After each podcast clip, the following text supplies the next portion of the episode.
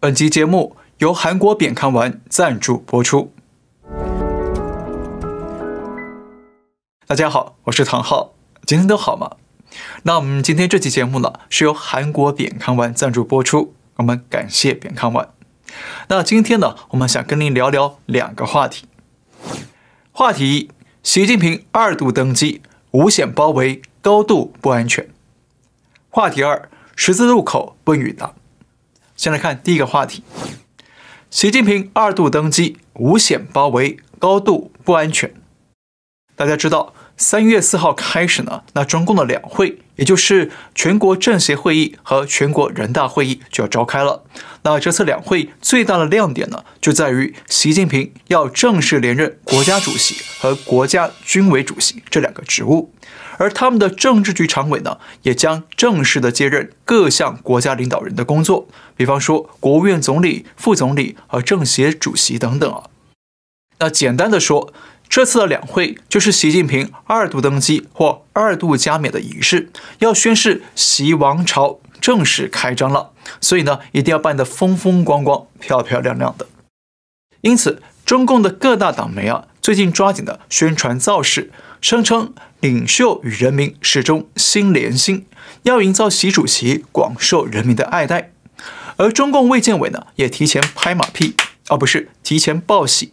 说中国的疫情已经基本结束了，那党呢又成功的带领人民取得重大的决定性胜利，还创造了人口大国走出疫情大流行的典范。那听起来啊，真的是振奋人心啊，对不对？好像只要习主席啊再连任了，那共产党就带领人民啊飞上月球了。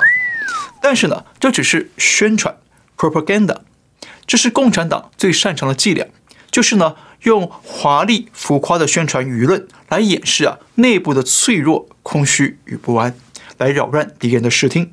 那现在中共的党机器虽然把习主席捧上了天，要风光的二度登基，但是呢，如果我们仔细的看现在发生的一切啊，把它们拼凑起来，你就会发现，其实习近平正面临着空前的不安全处境，正遭遇空前严峻的内外挑战。第一个不安，中共党内不忠诚，反习势力仍活跃。那或许很多人会说，习近平都已经三连任了，还把七个常委都换上自己的人马了，那应该已经权力非常稳固了吧？但显然啊，不是这样。中共中纪委书记李希呢，在二月二十四号召开了全国性会议，他说了非常重的话。我们举几个段落来看呢、他说要坚决查处两面人。坚决防治灯下黑，着力打造忠诚、干净、担当、敢于善于斗争的纪检监察铁军。看到没有？要忠诚、干净。李希还说，要刀刃向内，自剜腐肉；要刀刃向己，主动说清问题，严肃认真、坚决清理门户。目的是什么呢？是要铸就政治忠诚，清除害群之马。要真正做到让党中央和习近平总书记放心。好，呃，这些话听起来像什么呢？是不是很像黑社会在抓内鬼呢？所以要动刀挖肉来清理门户，才能让总书记放心。那没错，中共这些官方用词啊，其实也反映了他们本质上就是一个黑社会组织。那内部呢，不断的为了权力、为了利益在争夺谁来当老大。而且呢，中纪委在两会的前夕啊，放出这些狠话，其实不就变相透露了中共党内还有很多人不忠诚，还让总书记不放心吗？所以中纪委啊，才恐吓那些不忠诚的人要主动说清问题，否则呢，就要动刀挖肉了。那从这角度来看呢，中共党内绝对让习很不放心，甚至可能有人在暗中挑战他的权力。第二个不安，建立超级 KGB，用力紧抓刀把子。中共在二十六号召开了二中全会，那除了要审议新一届的国家机构领导人的建议名单之外啊，那最引人瞩目的是还要审议党和国家机构改革方案。那大家一定很好奇了，是要改革什么呢？那根据香港媒体披露的，中共很可能会成立新的中央内务委员会，直属习近平掌控，要整合公安、反恐和反间谍等等功能。而原本呢，属于国务院底下的公安部和国家安全部也将抽出来，直接隶属这个内务委员会来管辖。那看懂了吗？如果真的这样改的话呢，就会有两个意义哦。第一，原本属于政府部门的公安部和国安部啊，直接挪到共产党的内部委员会来管控，就等于是啊，加强了党机器的统治权力，削弱了政府体制的行政权力，也就是呢。国家向党机器让位，党进国退。那国家权力是谁的？根据中共国的宪法第二条规定啊，说国家一切权力都是人民的，所以就等于是人民手里的权力啊，被更多的盗取了，挪到党的手里去。那第二个意义呢，是公安部和国安部都是属于刀把子，是有武力、有军火的打手部队。所以，习近平等于是要跳过国务院来直接抓这些刀把子，来减少这些打手们呢落入别人控制的机会。那从这些改动来看呢，习近平应该是要模仿前苏联的国家安全委员会 KGB，也就是俗称的克格勃。那中共想要打造一个超级 KGB，让习呢可以全面抓住各种跟安全有关的权利。包括了公安、国安、反恐、反间谍啊、监控、维稳等等啊。那说穿了，习近平要自己来担任安全沙皇。那为什么呢？就是因为目前的内外局势啊，让他觉得非常不安全，因此呢，他才会在二十大的报告里啊提了“安全”这个词八十九次。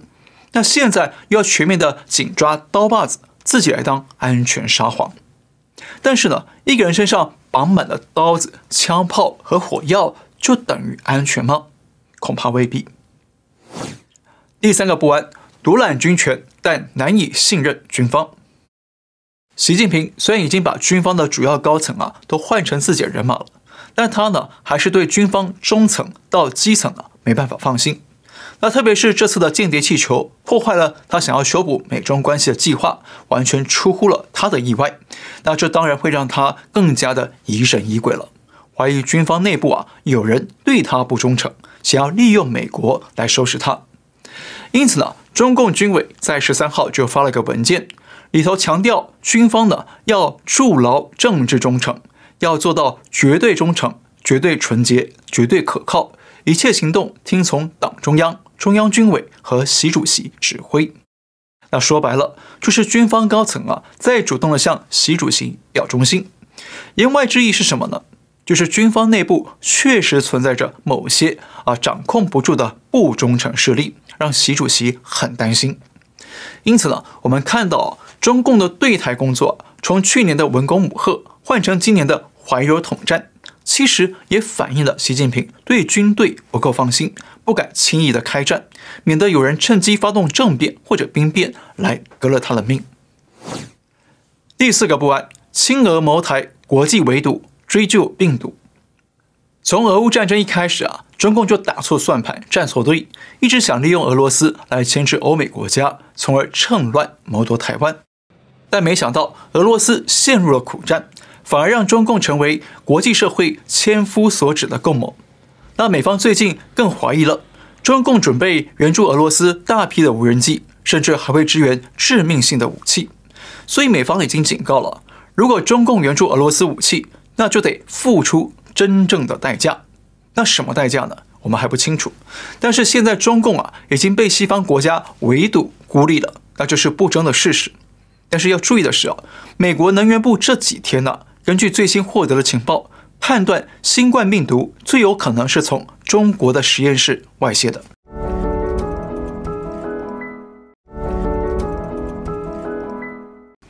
那虽然能源部啊只是个冷衙门，不像是国务院、国防部、中情局或者是疾控中心啊这种很权威的热衙门，但是呢，美方会让病毒外泄这件事情回到国际舞台啊，肯定不是随随便便的。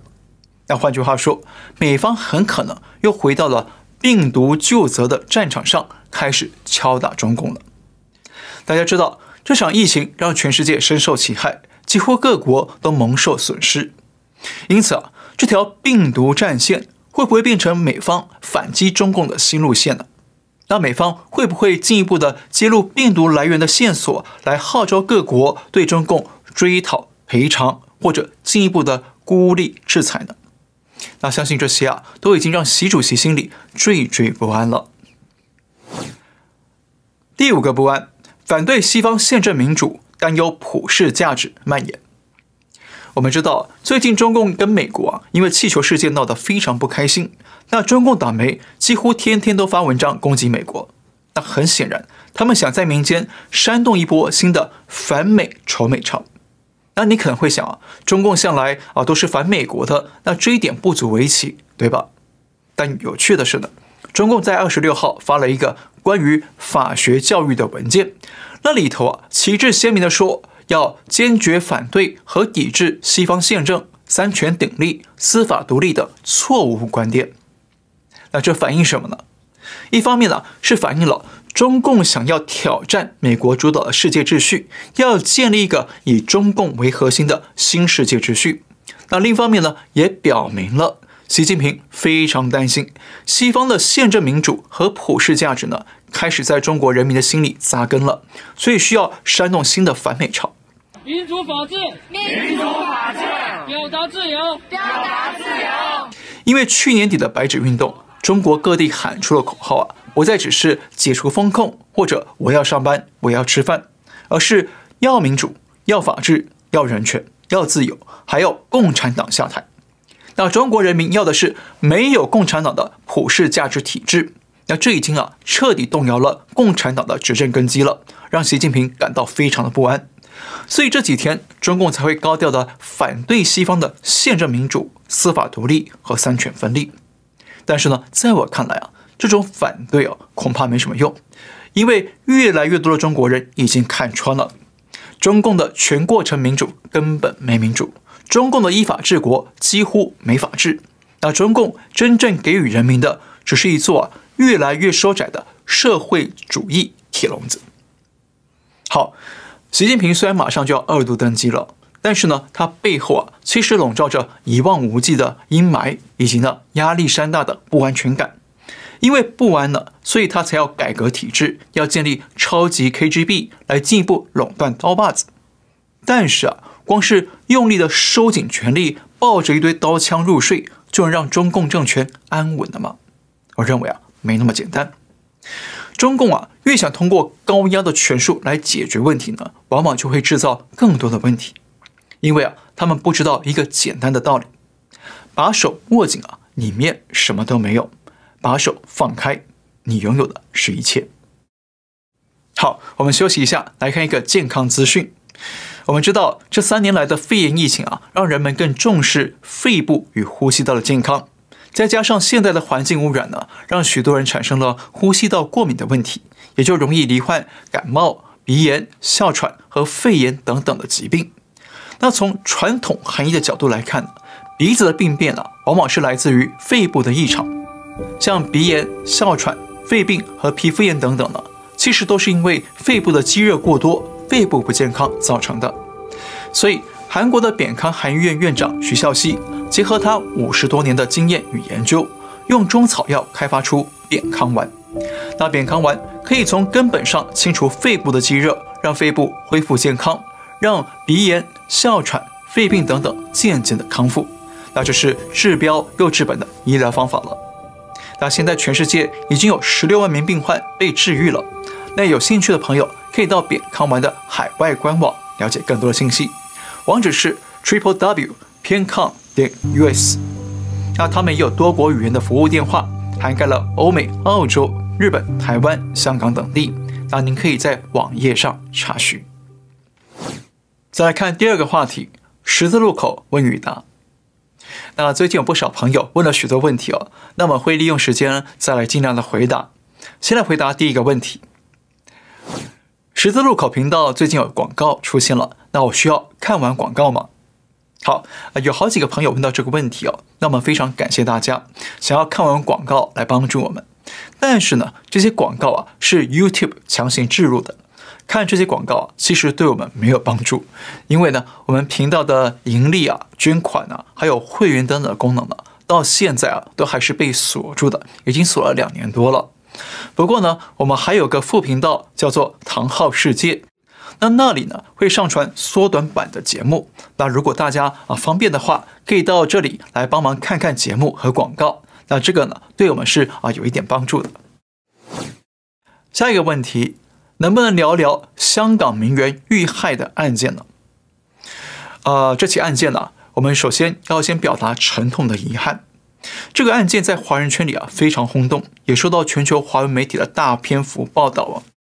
因为呢，从新闻学角度来看呢，这个新闻不但有名人、有美女，还有骇人听闻的耸动情节，完全符合了一般媒体啊所谓的卖座的要素。但是很抱歉了，像这类犯罪案件呢，我们基本上都不去谈了，还请大家见谅。因为呢，这跟揭露中共或者是世界大局啊没有关系。而且呢，这种案件呢，已经造成当事人遇害了。那媒体如果在日以继夜的炒作呢，其实会加重伤害到当事人的亲属朋友，会让他们的伤痛拖得更久。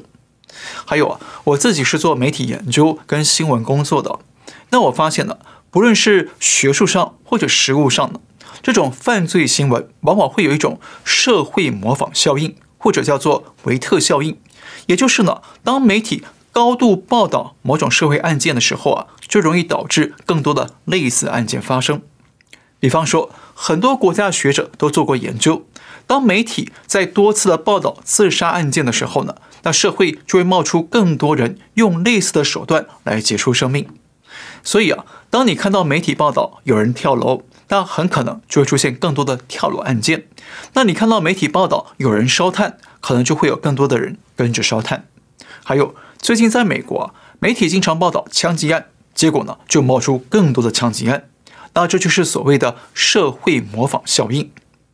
那我记得以前哦，听前辈讲过，忘了多少年前了。那台湾媒体曾经频繁的报道寻短的案件，然后呢就冒出更多的人寻短，所以有几家媒体的主管他们联合起来，决定暂时不报这种新闻。结果真的不久之后啊，就少了很多寻短的事。所以呢，这种犯罪新闻原则上啊，我们不去谈。那还有一点很重要，就是当媒体报道那些啊骇人听闻、残酷凶暴的犯罪案件之后呢，虽然会让很多读者观众啊觉得很震惊、很谴责，从而觉得啊要提防，但是呢，也会促使某些坏人呢觉得他们可以这样做，因为呀已经有人这么做过了，所以呢觉得没什么可怕的。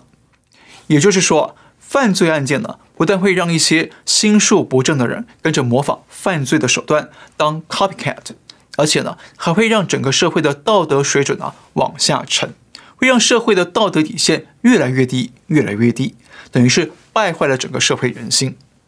那因此呢，我们节目原则上啊不聊这些犯罪案件，那还请大家见谅。那同时呢，我们也对这起香港案件的受害者及家属呢表达沉痛的遗憾。好，今天就聊到这里。感谢您收看，我们下次再会。